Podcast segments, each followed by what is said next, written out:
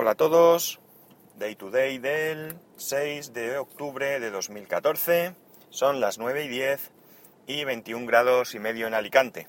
Hoy un poco más tarde, se me ha hecho un poquito tarde, he tenido que llevar a mi hijo al colegio con el tiempo pegado.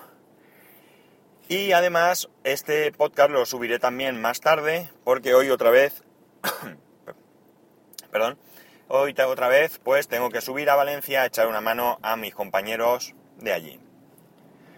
Bueno, eh, ayer domingo la batería me duró del iPhone 5S un día y cuatro horas y eh, con un tiempo de uso de 5 horas 17 minutos.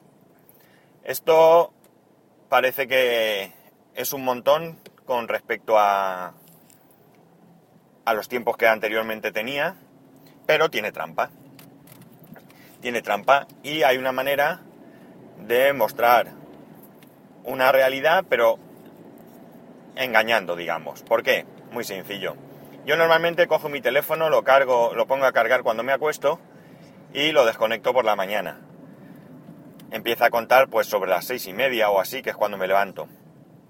A partir de ahí lo uso mis horas, normalmente son más de cinco horas, eso sí, y el teléfono pues me viene a durar pues hasta mitad de la tarde o así aproximadamente según el día. Eh, el sábado por la noche lo cargué antes de acostarme, lo puse con el cargador del iPad y lo dejé totalmente cargado, lo desconecté y ya no lo cargué por la noche. Entonces es cierto que el teléfono, pues cuando lo tienes encima de la mesita de noche sin hacer nada, no consume prácticamente y por tanto son horas de encendido, pero que como no lo estás usando, pues pues no consume mucho y suma. Pero ya digo que, que el iPhone me dure un día no es real. No es real porque yo lo uso bastante más. O sea que que no es cierto. Así que mi gozo en un pozo porque ojalá me durase el teléfono lo que está durando el, o lo que están reportando los que tienen un 6 Plus, porque sería ideal. Pero bueno, es lo que hay. Hoy quería hablar un poco de lo flipado que me tiene el tema de los odiadores. Odiadores que llamaríamos, que llamamos haters.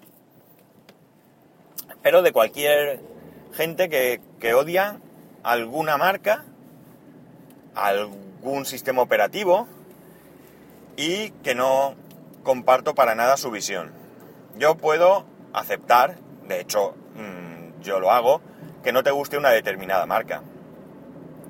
Eh, o que no te guste un determinado sistema operativo por el motivo que sea, ya sea de móvil, ya sea de, de PC.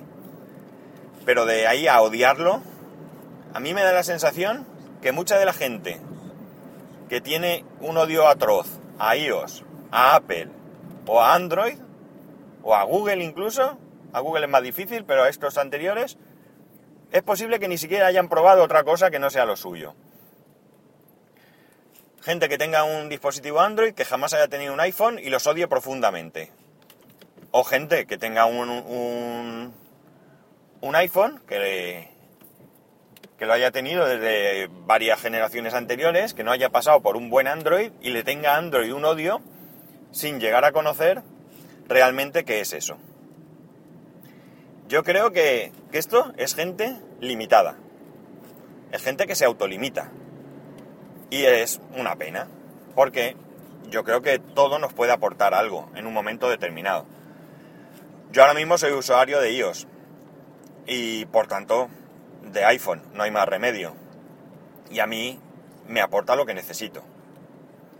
Yo, si tuviese que dar una opinión sobre Android, pues podría decir que, no vale nada, que es una mierda, pero mi experiencia con Android es el teléfono que tengo del trabajo, que es un eh, Samsung Galaxy Mini, que sinceramente ahí sí que pienso que es un asco de teléfono, y con la versión de Android 2.2.5 creo que tiene, con capa de Movistar, y por tanto es una castaña de mucho cuidado. Este teléfono, ahora no tengo datos porque nos quitaron los datos y nos dieron una tablet con datos, y nos, nos lo quitaron de aquí. Pero cuando tenía datos en el móvil, ahí consultaba el trabajo y todo, os puedo asegurar que era agonioso. Desde que no los tengo ha mejorado mucho. Pero reinicios constantes, varias veces al día, ¿eh? eh de repente encendía el teléfono porque se me había quedado sin batería o algo, lo cargaba y cuando lo encendía, pantallazo negro con letras a lo más puro pantallazo azul de Windows. Eh, no sé, un montón de cosas. El teléfono ahora mismo da un montón de problemas de cobertura y no es que mi teléfono esté mal, que también puede ser, porque muchos compañeros tenemos el mismo móvil y todos eh, tenemos en algún momento problemas. Ya digo que desde no están los datos va mucho mejor. Por tanto, si a mí me preguntara alguien, oye, ¿qué te parece Android? Y yo basara esa opinión en lo que he tenido, pues desde luego no sería una opinión muy justa. Y por tanto podría llegar a ser un odiador de Android y un odiador de Samsung.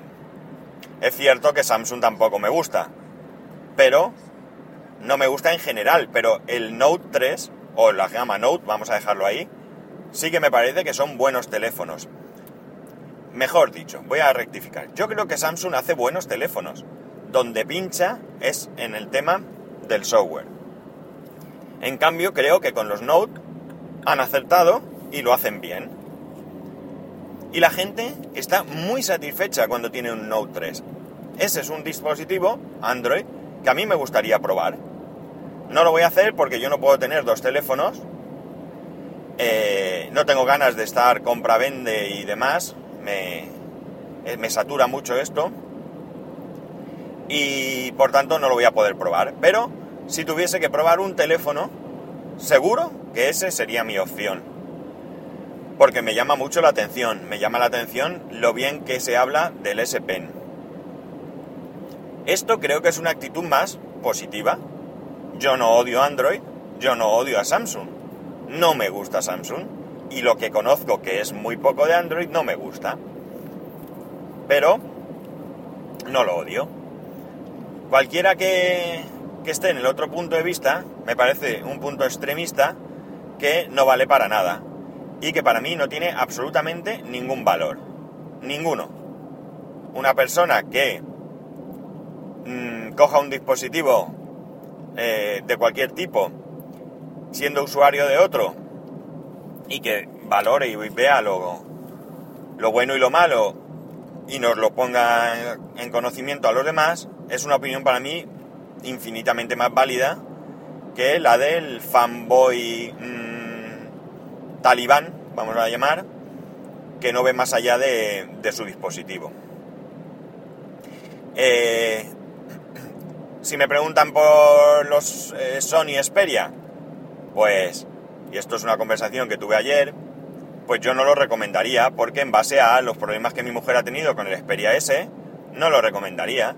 Pero la gente que tiene los Xperia de la serie Z parece que están muy contentos con ellos. Por tanto, no puedo odiar a Sony. Es que además es absurdo odiar a nadie, y mucho menos a, una marca.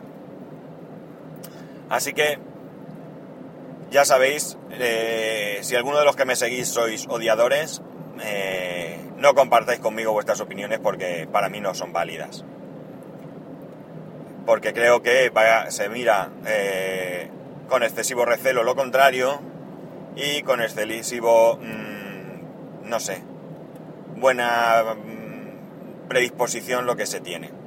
Y hay que saber qué tienes bueno y qué tienes malo en tus manos y utilizar aquello, esto ya lo he dicho muchas veces, que mejor te, te venga. Y bueno, lo dejo aquí para no alargarme más. Solamente una cosita más. Eh, si alguien está interesado en comprar un iPhone 5S, hay disponible muchos por la red, pero yo voy a hablar concretamente de uno. Futbolero Geek, en Twitter, arroba Futbolero Geek, tiene a la venta su iPhone 5S de 16 GB. Es color gris espacial. Eh, incluye una funda que vale 20 euros, no sé qué funda es. Y lo vende por 400 euros. Si alguien está interesado, ya sabe que puede ponerse en contacto con él en Twitter, arroba futbolero geek. Eh, me permito un consejo. Si estáis interesados de verdad en ese teléfono y creéis que podéis hacerle una oferta diferente a la que él pide, eh, está bien. Pero absteneros de hacer el ridículo, de hacerle perder el tiempo con ofertas eh, eh, ilógicas y, y con, vamos, con bajar de precio eh, totalmente fuera de lugar. si alguno, insisto, cree que puede hacer una oferta muy, muy razonable, yo creo que es un precio muy bueno, no creo que deba de bajar ni un céntimo, yo no lo haría, pero entiendo que alguien pueda eh, querer hacer una oferta porque no pueda llegar a ese precio, lo que sea. Pero insisto, no hacer perder el tiempo a este, a este hombre eh, con tonterías. Y a él, si alguien le hace una oferta, le recomiendo que ni conteste. Una oferta ridícula, me refiero, por supuesto. Y poco más. Ya sabéis que para poneros en contacto conmigo lo podéis hacer a través de Twitter en arroba spascual y a través del correo electrónico en spascual arroba spascual.es. Y en cuanto pueda, ahora pararé a echar gasolina, pues seguramente suba el podcast. Un saludo y nos escuchamos.